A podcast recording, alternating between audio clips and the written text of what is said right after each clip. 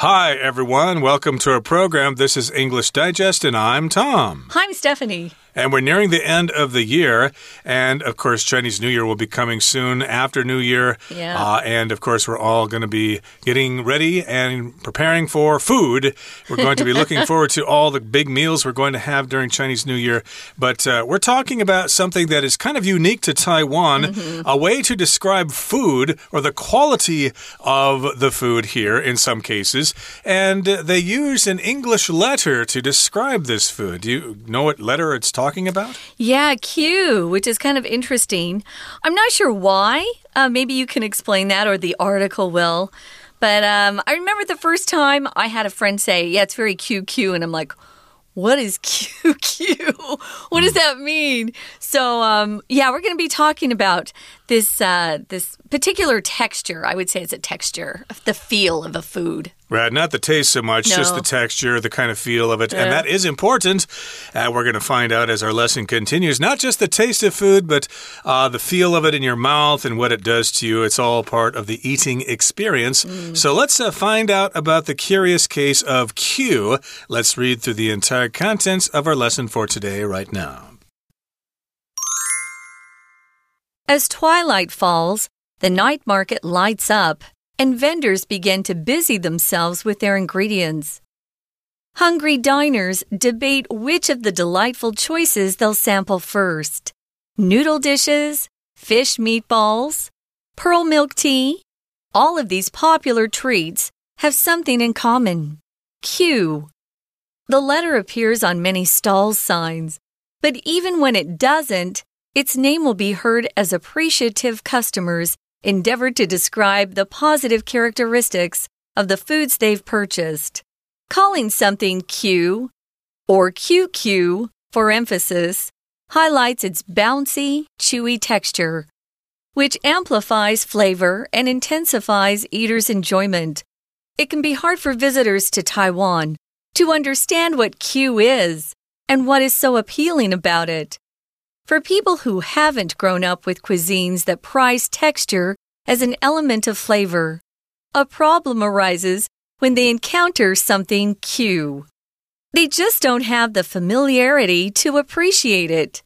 This is complicated by the fact that Q actually describes textures that range from the soft chewiness of mochi all the way to the firmness of beef tendons that almost resist the teeth. This variety can overwhelm outsiders to the world of Q. No matter how Q something is, though, it's a quality that's considered essential for certain dishes to reach the heights of their deliciousness. The letter Q represents a word from Hokkien, also known as Taiwanese, that is pronounced almost the same as the English letter Q. However, enjoyment of Q is not limited to Taiwan. Food from all around Asia explores the variety of chewy, firm, and bouncy textures that are expressed by calling something Q. In Singapore, Indonesia, and Malaysia, Kuih lapis is a cute little rice cake that has delicately flavored layers. Equally important to its fame is the cake's springy texture. Another example of Q. Okay, let's talk about our article for today. The title is The Curious Case of Q. This is a catchy title here because Yeah. all these words start with a k sound. The Curious Case of Q. And it does seem to be unique to Taiwan and other countries in Asia here. And our first paragraph begins by saying, As twilight falls, the night market lights up and vendors begin to busy themselves with their ingredients. So we're- establishing a situation here or a scene. It's uh, during twilight. Twilight is the time when day is turning into night. It's also sometimes referred to as dusk or sundown, but uh, twilight is that period of time. So twilight falls, which means night is coming, although there still is some sunlight in the sky. I would say that the sun has just set. I would agree with that. Of course, there was the famous series of books called the Twilight series, right? With all the vampires. I did not read those. I thought they were silly. Sorry for not those. Not my thing either. Yeah, sorry for those of you out there who enjoyed them. So when twilight falls, of course, the night markets really get busy. That's when they start uh, preparing their dishes and people start showing up to maybe eat their evening meal there or a little later if they just want a snack. I love the night markets in Taiwan. So they light up, meaning, you know, they turn on the lights, they're busy. And here we're using the word busy as a verb, which we usually don't. It's usually just an adjective. You know, I'm so busy this week. But typically we use that that phrase there to busy oneself with something. Hungry diners debate which of the delightful choices they'll sample first. So maybe you've gone with friends to the night market before and you know, you uh, have a conversation about which stall you want to go visit first, you know, and then you go for it. And you usually visit all of them. So if you debate something, you just talk about um, some sort of issue, and you might have a different opinion than somebody else. And at the end of it, hopefully, they've convinced you of their uh, viewpoint, or maybe you've convinced them. But uh, I would say just go visit all the stalls you like. Uh, the night market just has too many delicious dishes. Uh, exactly. So here we're talking about people discussing what they're going to eat uh, for dinner if they're going to the night market. Of course, there are lots of choices. Uh, and if you're sampling something, you're just trying something, you don't have to fill yourself with that meal. That's the beauty of the night market. You can eat all sorts of stuff before you're full. Mm -hmm. And uh, what can we get at a night market? Well, noodle dishes, fish, meatballs, pearl milk tea. All of these popular treats have something in common. Q. Okay, so yes, noodle dishes, uh, dishes that are made with noodles. They might have a little of that consistency mm -hmm. or that texture. Yeah. Also, meatballs made from fish. And then, of course, the uh, old standard pearl milk tea, which I don't really drink anymore uh, because it's just way too sweet for me. But I guess if you're young and growing up and if you don't have to worry about those things, pearl milk tea might be a real treat. Yeah, I don't drink it either, but uh, it's still very popular, especially among uh, the younger crowds. So the letter appears on many stall signs. So if you go to the night market, you'll see stalls there. There are stands or booths that are set up for uh, a vendor to sell whatever they're making. And if you have a sign at the top, usually it, it announces what you're selling, or you have the title of your dish up there, or maybe you've given your stall a name. Um, so they have these signs on the stalls that sometimes will actually add the letter Q so people know that whatever they're selling has a very QQ texture. Uh, exactly. So yes, you'll see those signs on the stalls would tell you which tell you what they have, and of course, uh, the name will be heard as appreciative customers endeavor to describe the positive characteristics of the foods they've purchased. That's uh, part of the fun of yeah. eating out. You get to describe the food, or you get to experience the food because it has all sorts of different textures. Q is the one we're talking about today, but there are other textures as well. Maybe it's kind of slimy or crunchy or soft or whatever. Oh, I like crunchy. But uh, we mm. are talking about Q in today, and certain stalls sell food that is very Q. We don't really have that word in English, though. You'd uh, you'd have to use a different word here in Taiwan. If you say Q, of course, most foreigners will know what that means, but mm -hmm. uh, they will not know what you're talking about if you're in Berlin, for example. No, they really won't. So here it says its name will be heard as appreciative customers endeavor to describe the positive characteristics of the foods they purchased. An endeavor is one of our uh, vocabulary words, guys. It just means to try very hard to do something or to achieve something. It can be a verb. He endeavored to climb Mount Everest or it could be a noun. I have several endeavors that I um, am working very hard on achieving this summer. You could use it either again as a verb or a noun. Here, of course, it's being used as a verb. They endeavor to do something, they try to describe or endeavor to describe the positive characteristics. Characteristics is just some of the traits that something has. Uh, a person can have certain characteristics. They might be very funny, very smart, very kind. Um, but food can have different characteristics. It could be spicy, it could be QQ, it could be mushy or slimy. These are characteristics. Um, they're features or qualities of something that help describe it or they, uh, they help identify what something is is. Uh, exactly. And uh, indeed, uh, this is used to describe something that's bouncy or chewy. It mm. has a hmm. bouncy and chewy texture. I guess that chewy would come pretty close. Uh, this food is very chewy. Yeah. Uh, sort of like chewing gum, except uh, it will actually break down in your mouth and you can swallow it like tapioca balls in, yeah. in that tea we were talking about, pearl mm -hmm. milk tea.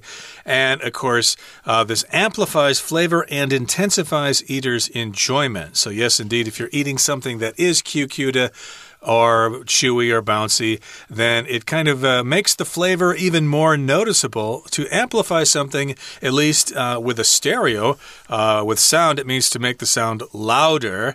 Uh, I can't hear the TV. Can you turn up the volume? Uh, can you amplify the sound? And this amplifies the flavor. It makes the flavor more noticeable, and it will also intensify your enjoyment. It will make it an experience you will never forget. Right. Now, remember, um, sometimes you'll hear people say Q. Other times you'll hear people say QQ. I hear people say QQ more often. Um, or as Tom just said, QQ duh. Um, oh. Here it, they use QQ, it says, for emphasis. Emphasis here is a noun. It just means you're putting special importance on something or you're highlighting something, you're giving something prominence, uh, you're pointing something out. Now remember, this is the noun form emphasis. Notice the S sound. But if it's an, a verb, you emphasize, emphasize something. It's not quite the same, sorry. English is a little crazy that way. So emphasize is the verb, emphasis is the noun. Yep, I want to emphasize this word. I want to give it some emphasis. There you go. To make sure you understand what it means. Mm -hmm. And yes, indeed, it does highlight the flavor of the food you're eating. Uh, let's take a break right now and listen to our Chinese teacher, but stay tuned. We'll be right back. 听众朋友，大家好，我是安娜。我们今天跟明天 会带大家来看看 Q 这个东西。Q 这个东西不是字母 Q 啦，是说我们东西很有嚼劲的那个 Q。好，这个 Q 呢，其实在台湾我们就就就很熟悉啊，啊，什么东西都要 Q 啊，波霸奶茶的波霸要 Q 啊，然后吃什么东西哦，讲起来很 Q。可是啊，其实这个 Q 到底是什么意思啊？Q 在英文当中啊，西方人是很难理解的。我们先来看一下第一段，外国人觉得很怪的这种 Q 感。第一段的第四句当中啊，我们出现这个 “q” 这个字啊，因为其实它是从那个闽南语来的啦。可是我们通常都会用英文的 “q”，在夜市当中的很多的招牌上面就是会看到。好，那这一句啊，第四句的地方感觉上有一点复杂，我们来看一下 “the letter” 后面逗点之后看到一个 “but”，我们先打个斜线。也就是说，句子虽然长啊，如果我们看到连接词的时候，就直接打斜线，就可以稍微把句子分开。好，即便是招牌上面没有 “q” 这个字，但是 “q” 呢，还是有很多人会很想要去描述买来的食物，觉得很好吃，就会用 “q” 这个字。好，所以 “but” 之后，我们看到的是 “but even when it doesn't”，这边的 “doesn't” 指的是 “doesn't appear”，就算是没有出现在招牌上。后面句子当中有一个 as，先把它抓出来。在这里的 as，根据文意来推测的话，它其实是 when 的意思跟功能哦。因为在 as 之后，我们看到了一个动词叫做 endeavor to do something，很努力的描述一件事情，很努力的去做一件事情。所以这里的 as 它是连接词，是 when 的意思。当我们想要描述说哦，这个东西有很好吃，通常也会讲说很 Q。好，所以最后面呢，这句话为什么会这么长？其实它也是因为带了一个关系子句，关系子句是限定用法的，而且关系词省略，所以你会觉得这句话好长，然后不知道怎么截断。最后面的先行词是 the foods，就是这些食物。哪些食物呢？就是他们买到的这些食物。从 they 可以左挂号，句尾右挂号。省略的是关系词 which 或者是 that。那么 which 或 that 为什么可以省略呢？因为这个关系词在挂号自己的关系子句当中当受词。哪一个字的受词啊？就是 purchase，就是买这个字的受词。所以对他们自己买的食物。那当然，关系词会取或 that 就代替的是 the foods，也就是买的寿司啊。这个时候关系词可以省略，那就是所谓的 Q。反正总而言之，就是很有弹性啦，很有嚼劲啦。然后呢，会让我们觉得很好吃。不过第一段的最后第五句也有一个关系子句哦，它是非信用非限定用法补充说明的。先行词是 its bouncy chewy texture，逗点之后的会去代替它。那这样子的一个口感。amplifies 就可以放大大家对于食物的一种 flavor 风味的一种享受。We're going to take a quick break. Stay tuned. We'll be right back.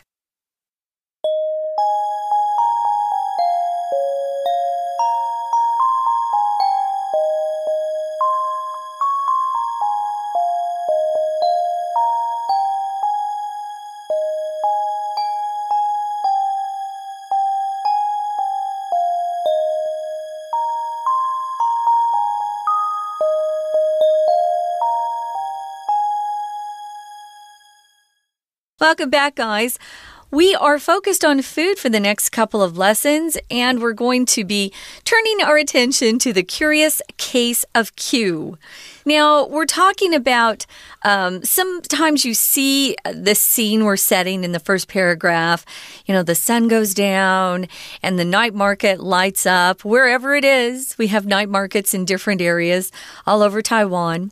And that's when the vendors begin to get busy or busy themselves with their ingredients. They start making their dishes of food, and you've got lots of choices. You've got noodle dishes, fish meatballs, pearl milk tea. All of these are popular treats in Taiwan, and they also have the same type of texture. And we call that texture Q or QQ. And for me, I think of Q2 as just bouncy. Like when I bite into something, my teeth will bounce up. That's how I think of it, especially with those tapioca balls. Um, I don't drink a lot of tea, but um, yeah, I'm used to the tapioca balls. They're not my favorite thing, but that's very QQ.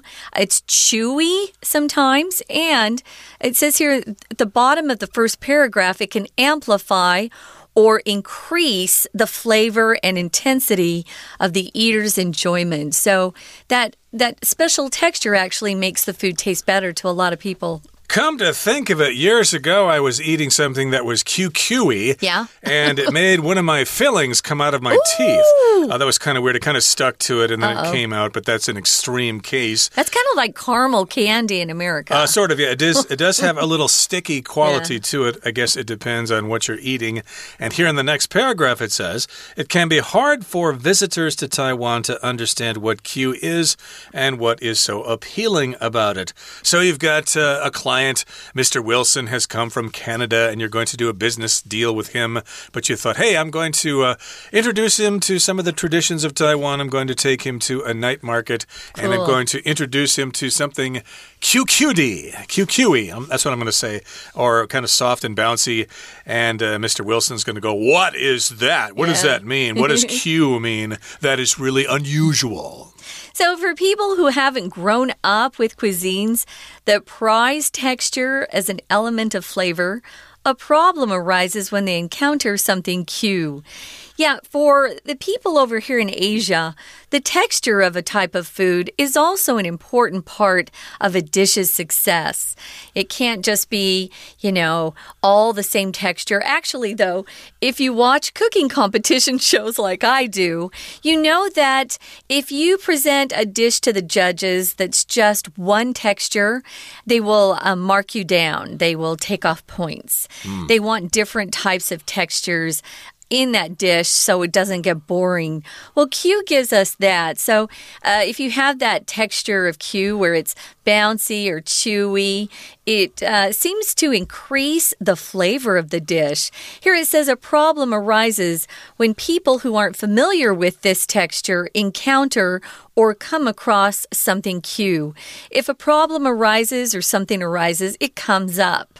So, you know, you could be working on a project and uh, suddenly your boss calls you in and says, Oh, a problem has arisen or a problem has arose. So, a problem has come up, it's now in front of you, and you have to face it. So, a problem arises or you have to face this uh, issue when people who aren't familiar with what Q is come into contact with it or when they have their first experience with Q. But they just don't have the familiarity to appreciate it. So if something's familiar, you know about it, you've heard about it before, it's not the first time you've been introduced to this thing. Although you don't totally understand it, you're mm. familiar with it, and the noun form of the adjective familiar is familiarity. So, yes, uh, foreigners from overseas don't have the familiarity to appreciate QQ food or QQE food. Right. And this is complicated by the fact that Q actually describes textures that range from the soft chewiness of mochi all the way to the firmness of beef tendons that almost resist the teeth. So, there's a range of this quality, and mochi is kind of mushy, it's kind of soft but I guess you would still describe it as being uh, QQE. And then that's the range. That's at one end of the spectrum, mm -hmm. and you go mm-hmm. all the way to the other side, and you've got beef tendons. Now, tendons are in the body, they are what connect your muscles to your bones. And of course, we're talking about tendons from animals, cows, or pigs, or whatever. And those are also described as Q mm -hmm. or QQE, but uh, they're a little harder than mochi. So, yes, it uh, includes a range of foods that range in their Qiness, if I can say that. You just did. So, this variety or this type can overwhelm outsiders to the world of Q. Yeah, the tendons. Uh, I remember the first time I had beef noodle soup, and uh, I had some of those tendons in the soup, and I thought, what in the world? We would leave this part out in America. We wouldn't put it in because it's almost impossible to chew, right? You just chew and chew and chew. Or like the chicken feet you know, people will kind of gnaw on that mm. uh, that foot, and I thought, there's nothing here to eat. Why are they eating that foot like that? That's gross. Um, but we have all got different cultures, you know, we all are used to different types of things, especially with food. So if something overwhelms you, maybe you're at work and your boss is just giving you too much stuff to do and you feel overwhelmed. Uh, if you're overwhelmed, you have too much to handle.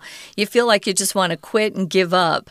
Or maybe your emotions have overwhelmed you at some point. Um, we try not to cry at school or work. You don't want people to see you cry. But sometimes your emotions just become too much, they overwhelm you and you you need to cry. So it's just too much of something. It can be a strong emotion, it could be too much work, too much pressure, stress, anything that gets to be too much. Right. It can be overwhelming for people who are not used to food of this quality. And no matter how Q something is, though, it's a quality that's considered essential for certain dishes to reach the heights of their deliciousness. and yes, indeed, for some people, uh, the quality of Q is very important. If it isn't Q enough, mm -hmm. then it's a failure as a dish. Uh, if it's uh, too much Q, then that is a failure as well. So it has to be just the right amount of Q. Mm. So the letter Q represents a word from Hokkien. Uh, we call it Taiwanese Taiyu, and that's pronounced almost the same as the English letter Q. That's where this comes from. I used to always wonder why are they calling it Q? However, it says enjoyment of Q is not limited to Taiwan. Uh, you could try food from other Asian areas, and you'll you'll also see that type of uh, chewy, bouncy, firm texture that we call Q. So here's some examples in Singapore, Indonesia, and Malaysia. Something called kui lapis or lapis We're not sure how they say it. It's a cute little rice cake. Uh, we do have rice cakes here, but this one has delicately flavored layers. A layer is a very thin level, and you just keep putting one layer on top of another. If you make a cake, you probably have different layers of, of cake and then frosting and then cake and frosting. Well, this particular little rice cake is very cute. So it's got that springy texture. So if you find yourself traveling to these other Asian countries, you might check out this particular little rice rice cake and see how they describe Q. Right, there's another word to describe Q. There's springy. Yeah. Again, we got bouncy. And what was the other word? Chewy. Chewy. Uh, indeed. So springy is like a spring, you know, doing, doing, doing. So I guess that would describe Yeah. Q. Some of you may disagree. But in any case, that is an example of Q food. Mm-hmm. And I'm sure lots of different dishes around the world have this quality as well. We're going to Mm-hmm. continue talking about Q food in our next program. Join us then. But for now, before we say goodbye, we're going to listen to our Chinese teacher. 所以来台湾的观光客啊，就很难了解说 Q 是什么东西，因为在西方当中就没有特别一直吃 Q 的东西，所以他们吃到 Q 的东西的时候会觉得怪怪的，也没办法理解，就是为什么什么东西一定要 Q 呢？好，第二段的第二句我们来看一下，他一开始说 For people who。 我们要有一个警觉，看到 people who 就是那些什么什么的人。不过在这边的 who 啊，它带着还蛮长的。如果你把 who 左挂号的话，右挂号会在逗点这个地方哦。先行词当然是 people。对于那些什么什么的人来说，为什么 who 到逗点这边会这么长？其实它夹了一个小的限定用法关系子句。先行词是 cuisines，就是这些美食。后面的 that 一样打逗点到 flavors 右边这个地方。那么，既然不知道怎么样来描述这样子的一个 Q 感的话呢，它到底该怎么办呢？因为其实 Q 我们会说马吉很 Q，或者是牛腱很 Q，所以对西方人来说，他们是很难理解的。同样在第二段第四句，这件事情是什么呢？这件事情就是 Q，其实它就是一种口感而已，还包含有一个限定用法的关系子句，先行词是 textures，后面的关系子句从 that 一直到全部句尾的地方，然后里面又带了一个限定用法的关系子句，先行词是 beef tendons tendons。Beef tendons，也就是牛腱，that 一直到 teeth，又是另外一个限定用法的关系子句。所以有时候句子很长啊，我们要知道它中间到底是多了限定用法关系子句，还是非限定用法关系子句，还是它有什么连接词 but、and、so 之类的，我们把它切开，这样就能够比较了解文意。好，不过啊，不管食物有多 Q 啦，我们都会觉得说这个东西好吃啊，就要一定要 Q。那其实 Q 呢，它我们刚刚说过，就是来自于台语啦。那它的发音因为跟 Q 就是一样，但是不限于台湾哦。其实亚洲有很多的食物都会广泛使用 Q 来描述这种好吃的口感。像比如说新加坡、印尼、马来西亚有一种九层糕，它就很 Q 啊，而且它的名气。跟这种糕点的这种弹性的口感很重要啊，就是这 Q 的这一个很重要的例子。我们来看一下第三段最后一句这个地方，好，它是一个倒装句哦。第三段最后一句第五句，原本的主词出现在 be 动词后面，所以我们先把句子的 be 动词 is 找到，左右先打斜线。它倒装的是什么呢？我们要强调的是主词补语，很重要的就是根据它的这样子的一个 Q 的实力，equally important to its fame。这是我们要强调的主词补语，is 之后才出现了主词 the cake spring springing texture。